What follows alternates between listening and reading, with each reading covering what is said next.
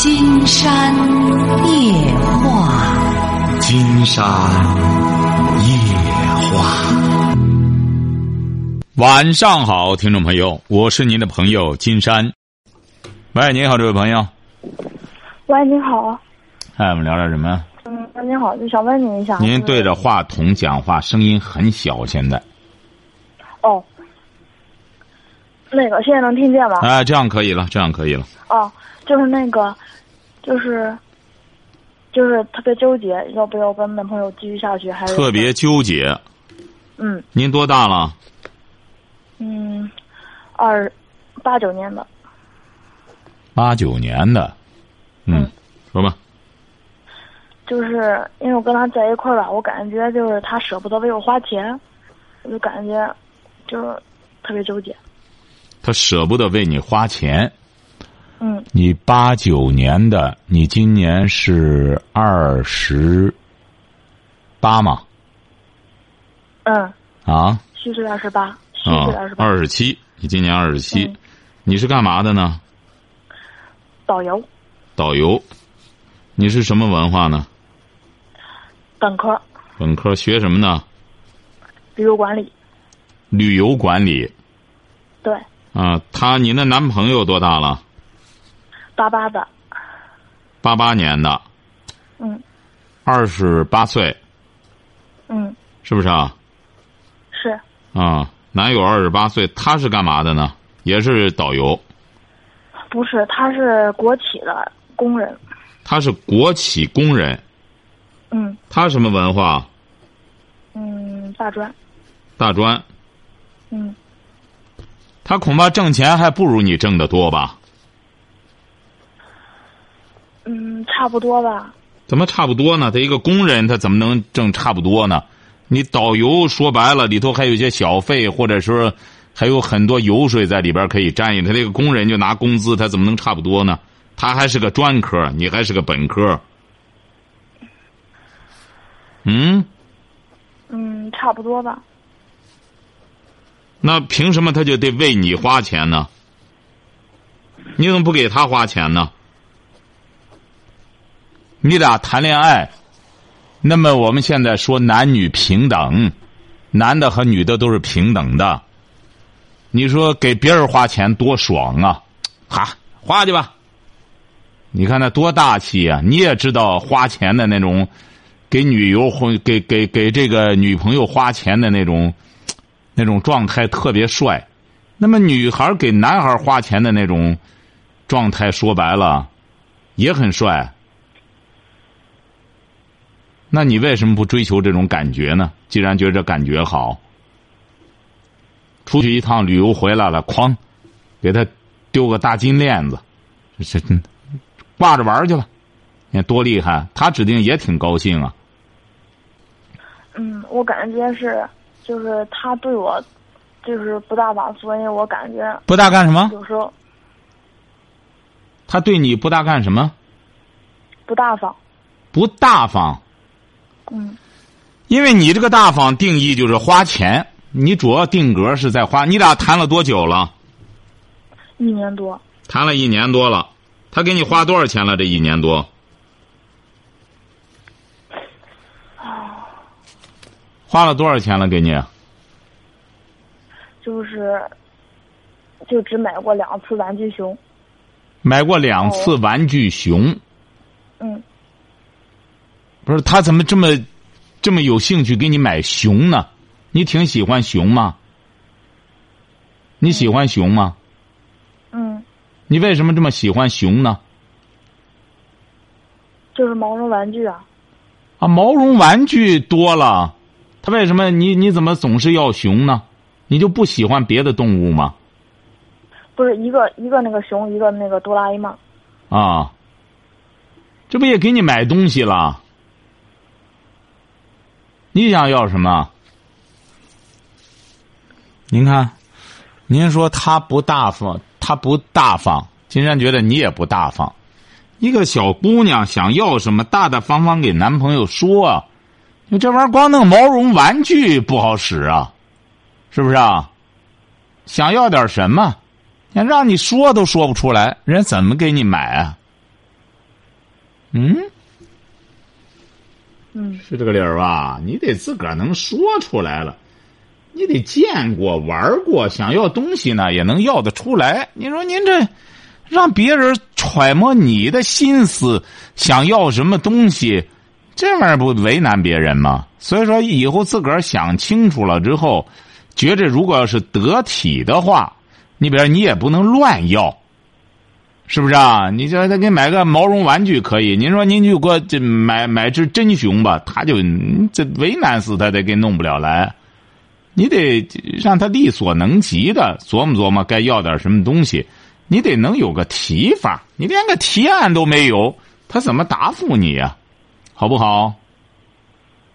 嗯，还有一个还有什么就是我感觉有时有一些观念不一样。观念不一样？具体说，你的观念是什么？你的观念就是，男女之间一定要男孩一定要大方，要高消费，是这意思吗？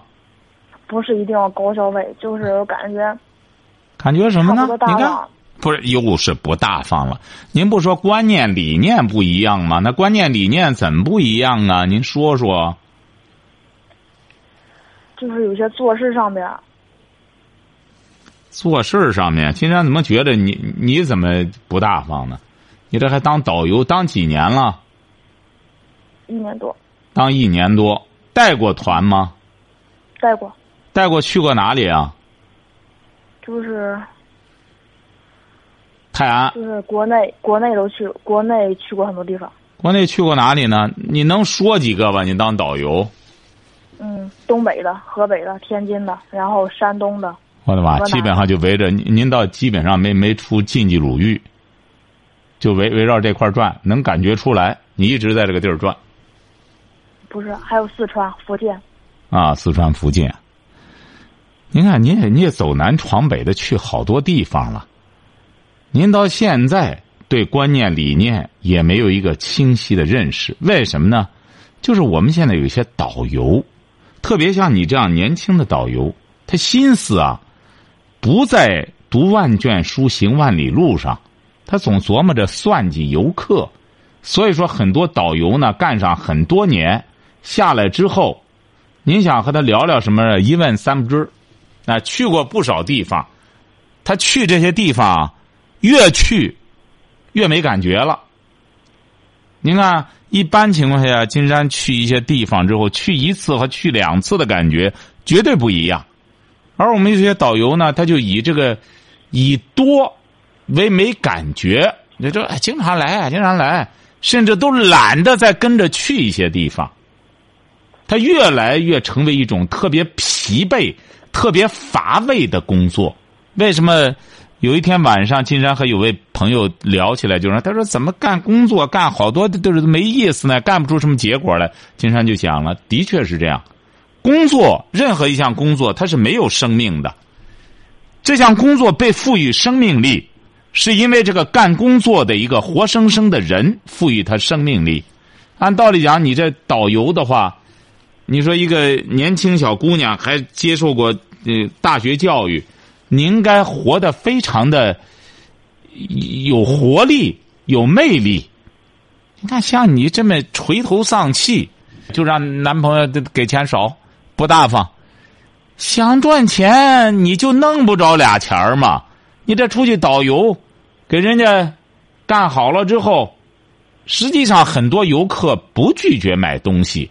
就看你这个口才，你怎么着能够？你这这这现在导游就和打劫一样，愣把人拖了去，呃，不准出门啊，多长时间内不让出去。你说这么个干法的话，傻子都能这样干了。所以说你呀、才二十七岁，金山建议你呢，不要把这个关注力啊，男朋友给钱上。你这个你呢，可以挣钱，喜欢钱就自己去挣。挣的差不多了之后呢，男朋友觉得养不了你了，哎呀，你这条鱼忒大了，这池子养不了了。到那时候，自然而然有人接收你。你这个整天琢磨着和他怄着气干嘛呢？嗯，晓得吧？你还有潜力，你才二十七岁，你有潜力。嗯，还有一点就是，我觉得就是有些事情，就是我不喜欢这么麻烦，然后他就是，就老举例子麻烦去。都说的这么抽象，光让金山猜嘛？怎么叫有些事情别那么麻烦？怎么叫他喜欢麻烦呀？嗯，比如说就是，比如说他家去，他就是想买那种便宜的，但是那种便宜的房子就是麻烦事儿特别多。谁说的便宜的房子就麻烦事儿多，贵的房子就麻烦事儿少呢？这谁给这这么定义的呢？不是，就是那种，比如就是他买的这个房子，不就是二手房嘛，然后地段也挺好的，但是就是房就是房价，就是房子便宜嘛，就是那个房房主也跟他说了，是我这个房子便宜，是因为我这个房子是住着住着别人，然后我自己就是我没有办法把它弄走，但是所以我便宜卖给你了，但是以后我就不管把他就不管他走不走，就不管我的事了。这算什么事儿啊？现在发现你这个小姑娘，整个就，哎呀，这算什么事儿？你买过来之后，谁在里边住着？现在还用你管吗？到法院一纸诉状，法院就来让出去了。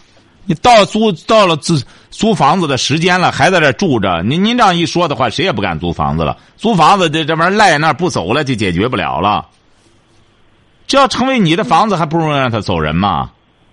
嗯，我的就是我的观念是，就是如果是我的话，我不会为了便宜去那不行，又不是你买。找这个麻烦。可以，如果要是你的话，就是你拿钱去买，这不就可以了吗？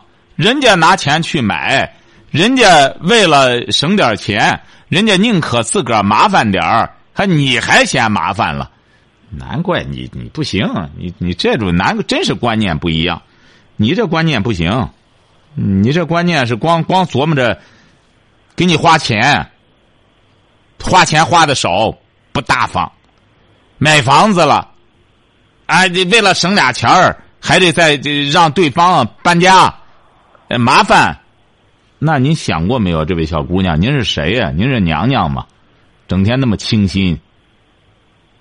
哎，您记住了，就娘娘都不行。所以说你呢，才二十七岁，别这时候呢，不光身子懒，脑子也懒。你这样，就成为一个名副其实的懒惰了。所以说，记住了哈，不但你这个男朋友呢，倒挺勤快，人家为了省俩钱儿啊，找点什么的，有点麻烦，麻烦的解决问题嘛，有问题解决问题嘛。你的问题在在你的问题哈，记住了哈，不是你男朋友的事儿哈。好，再见。嗯，是您看这小姑娘真慢。喂，你好，这位朋友。喂，金山老师，哎，我们聊点什么？嗯，我想咨询一下，我孩子今年上高一了，在家都是光想玩游戏。儿子还是女儿？呃，一个儿一个女儿，一个儿子，两个。您这个高一的是高一的是儿子，高三的是女儿。谁想玩游戏？你儿子想玩游戏啊？啊、反正这两个都是回来。你像今天在家里头是刷手机刷了一天，孩子到现在他还是玩游戏，还是拿着手机。说谁给他的手机啊？谁给他的手机？谁谁给他的一只手机啊？他？哎，我老婆一个，我一个。这你说不给他看，他不行，他一直想玩。我跟他说，我说给他听听金山的节目，他说他他不想听。他想干嘛呢？哎呀，他现在还在在玩着游戏呢。我我说明明天早上，我说我七点半起来做饭，你八点你必须起来。说他，他哼哼哧哧不想，不愿意。你是哪儿的？我是河南洛阳的，你儿他听你，你能管得了你儿吧？你说了算吧？哎呀，我说反正是说他，他是不好听，就是这。我想跟你说说，你能跟他说说？不说，你敢揍他吗？你敢打他吗？哎呀，这孩子真大，谁打过他？啊，敢打他吗你？打他没有用，你打他咋办？啊？打他能解决问题啊？金山就建议你就别管了，你也管不了，管不了呢。还有个办法，看看金，你看过金山写的那个选择吗？看过吗？没有看过，啊？没看过你的你是你的书啊？哎，你看看吧，看看上面选择上，就是一开篇儿金山写的这个序，让你孩子看，就说你要选择，你就对你的选择承担责任。要是父亲给你选择，父亲承担责任，让你儿子和你女儿选择，听明白了吗？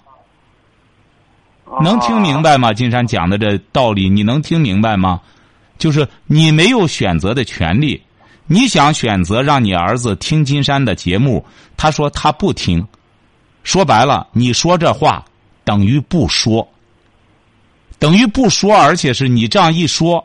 还降低了金山节目的品位，你看显得档次很低。你让你这个根本不爱学习的孩子听，他还不听，让别人还误会成金山的节目不好一样。所以说，你要想让你儿子好的话，唯一的办法，你到京东商城上买一本金山写的叫《选择》，你听明白了吗？啊，选择上呢，首先。在封面上就注明了，你知道游戏是什么吗？网络游戏啊，为什么金山不让青少年玩网络游戏？你知道网络游戏是什么吗？我也不太懂啊。哎，你什么都不懂，你怎么管孩子呢？你买了这本书，你就知道了。买这本书之后呢，你一看那个封面上，金山呢是全球第一个提出来网络游戏是什么东西。你自己呢，要真想管你的孩子，你也下点功夫。你呢，就买在京东商城上买就行。买了之后，看完了之后，再教育你的孩子，晓得了吗？嗯，我觉得行再见。这种爹，您说金山觉得就是这种爹，孩子都成这样了，还让金山给他说两句话呢。喂，你好，这位朋友。哎，你好，金少老师，你好。哎，我们聊点什么？呃，那个，我想问一下，就是现在，就是我是农村的嘛，然后是独生子，就是是不是经济条件不允许的话，是不是不不太好要二胎啊？你多大？你多大了？我二十九了。不是，这经二胎和经济条件，你你一胎多大了？一胎现在马上两周岁了。嗯，不什么意思？你农村还花钱很多吗？养孩子还？不是，就是感觉第一胎是儿子嘛，然后感觉以后就是要是再有个儿子的话，就是以我对象的那个说法，就是你没经济条件，能力达不到，你对孩子不负责任。因为我感觉，就是父母的意思吧，就是说再要一个。你爱人呢？他还有点现代观念，你呢和你母亲呢，压根儿也没有这种意识。对你们来说也无所谓。你甭说要二胎，你只要合政策，你要三胎，他都花不了多少钱。养孩子花不了多少钱，养孩子包括教育孩子都花不了多少钱，主要是花费精力。我们现在有很多朋友有个大的误区，金山为什么给有些人说？你得有钱，有为什么呢？你像那些朋友就是攀比的，他们就是活个物质，活个买房子、买车。那么你要活这个的话，你就得，你要在两个儿，你就得买两套房子，买两辆车，你得有这个能力。你要是按照金山的理念呢，你有孩子之后不花花不了多少钱，顶多就给他狗吃，给他狗喝。孩子病了就看看病，剩下来的就是。拿出精力来，让孩子好好读书学习。孩子要读书学习好了，他不但不花钱呀，他能挣钱呀。对我，我是现在我父母是这个意思。哎，不不不不不不，no no no no no no，你父母可不是这个意思。你父母是那个意思是，反正这孩子生出来 就养大了不就得了吗？你这么大，我们不把你养大了吗？给口吃的，给口喝的，这就长。这孩子说白了，没有比养孩子更容易的了，因为他生出来之后，你给他吃，给他喝的，他呼呼的长，根本不需要你干什么。你要是非得说正常上学义务教育不上，我得上县城里去，每每每学期交两千块钱。哎，那你看人家都这样，我们也得这样。然后你比如说，人家都上补习班，咱也得上一个一个五百，人家上仨，咱上仨一千五，那就得花钱了。所以说，你要没有主见，没有文化，没有知识，你就得花很多钱，花很多很多的钱，而且是还基本上打水漂。没有回报。你要是说将来，你要想对孩子期待，说想让孩子成才或者什么的话，那就要花费很大的精力。你就说想过个老百姓的生活，就是怎么着的话，这个你们家商量商量，就是生与不生。要你爱人不愿生呢，他有压力呢，你得尊重他的意见，起码是。你爱人多大了？他比我小的是二十八了。啊。这个你俩商量着哈，这个钱不钱呢？你俩你甭别的，你现在有三十万，你就能生了吗？三十万你认为够花的吗？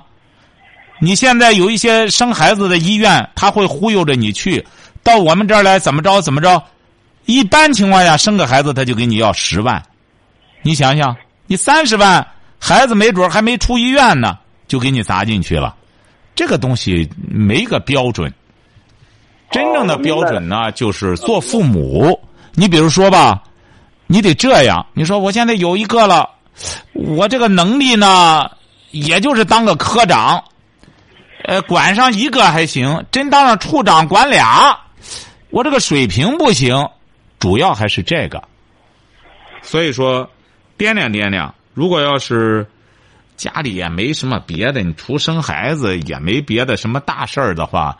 这个你们商量着看着办，反正符合政策了，想要就要，不想要呢也可以不要，好吧？啊，要的话，两个孩子最好间隔多大岁呢？或者这个没有，这个这个没有任何标准。如果说有标准的，也是忽悠你，晓得吧？哦。哎，这个没有标准，这个最好是顺其自然。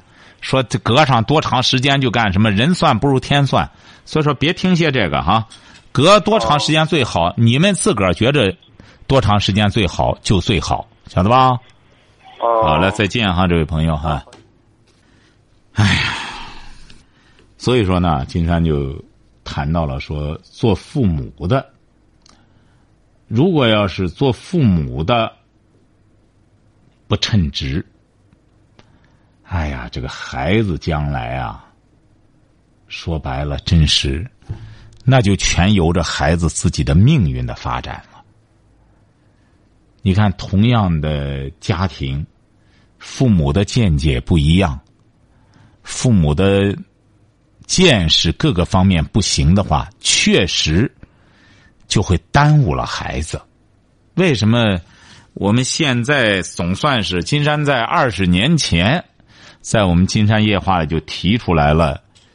这个父母资够格不够格？金山记得，我们前段时间拿出九四年的时候的一些节目带来，哎呦，他们说那个时候金山老师，你看你就谈到了，说这个父母啊，说要可怜天下儿女心，而不是可怜天下父母心。当然，金山这样说呢，我们做父母的绝对理解，不是说就否定了“可怜天下父母心”这这句话，而是说呢。也得可怜天下儿女心。哎呀，有很多做儿女的确实也不容易啊。怎么讲呢？这个命，我们经常会说一句话，说认命啊，认命啊。什么叫认命啊？不知道朋友们思考过这个问题吗？实际上，认命是指的生命。你说这个人生出来，生出来的命。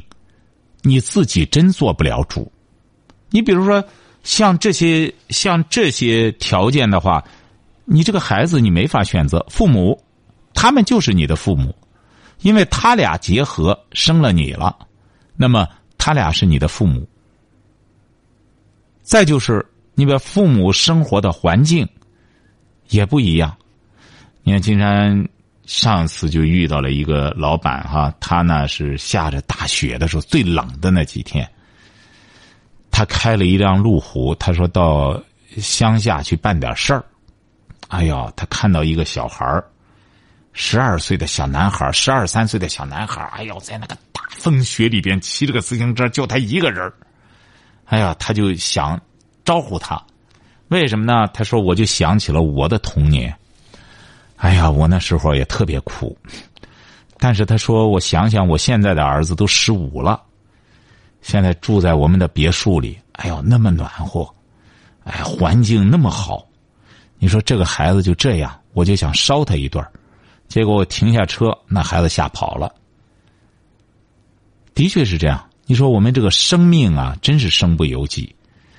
你看一看，有些人呢，生出来之后，哎呦，住的那个房子啊，哎呦，四面透风啊，寒冷的天气里进到屋里去之后都结冰。但有的人呢，就住在住在宽敞的，哎，有暖气的房子里。你这个没法选择，但是有一些人就会纠结在这种心态之中。哎呀，我这命苦啊！你怎么比我们的同学？你看人家家里怎么着的话，哎，结果是人比人该死，越比越是自惭形秽。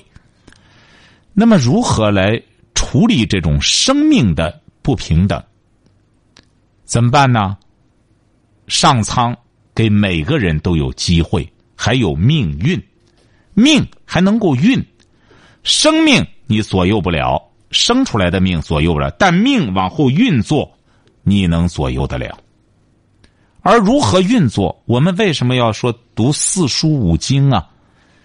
说这个传统文化，它就能化解我们的这些心结。你说我生出来这种不如意的命。怎么化解呢？哎，传统文化圣人讲了：“天将降大任于斯人也，必先苦其心志，劳其筋骨，饿其体肤。”就是说，当你遭罪的时候，你得意识到，哦，上苍要赋予你大任。这个痛苦和幸福，它是一对辩证关系，哎。你没有痛苦，你不可能有幸福；你没吃过苦，你不知道甜是什么滋味所以说，我们现在有些个别年轻朋友一再包装，好像是自个儿呢，就是那种富贵人家干什么的，这是一种非常愚昧的行为。就说你看看，几乎是所有的。呃，成功这这个成功人士，金山指的绝对不是那些选秀出来的哈，不是光指这个，不是指的这个，你最好是看一看那些这个，呃，这个世界名人传记，那些思想家呀，真正的艺术家呀，你看看那些人的人物传记，你就能够知道，一个真正的成功者，他必然会。经受过很多磨难，无一例外，没有一个说走出例外。说没有，他没有磨难，他这一辈子一下子成功了。他干什么了？就是现在我们很多年轻朋友想追求的高富帅。你看，现在有一些演员，就是你长这么帅，人家家里是什么亿万富翁？你看现在又是很红的演员，你看要和人家多好呢！一生下来就含着金钥匙出来的，然后就人家又成了演员了。你看现在美女一大堆，如果做这个梦的话，只能是白日梦。要说真正的公子王孙的话，历史上有，迄今为止，金山可以这样讲：全世界，甭说中国。哪个娱乐圈的人也甭牛，全世界，包括中国在内，就说真论公子哥的话，还没有一个能比得上贾宝玉的。这是真正的公子哥。现在当然也在研究，说他有可能就是那个什么，呃，皇储，那都是猜测。总的来说，真正的塑造最成功的公子哥。没有一个人比得上贾宝玉，所以说，谁也别牛，你再牛，比不过贾宝玉。那么，要是想看一看贾宝玉的命运，那就读一读《红楼梦》。喂，你好，这位朋友。啊，喂，你你好，老师，金山。啊，金山老师。怎么？嗯，怎么着？啊，跟你说话，我是你的常听你的节目。好好，您说啊。我是高昌的，那个你上这来送书，可我到你那里给你还留了个照的。哎，好好好，您说吧，说事儿啊。啊，说孩有点孩子的事。孩子多大了？二十二了。啊，怎么了？他念大学了。嗯，儿子是女儿？嗯，你，呃，男孩儿。啊，说吧。嗯，你说我是觉得在大学里当兵就好啊，还是觉得继续念完大学考研好？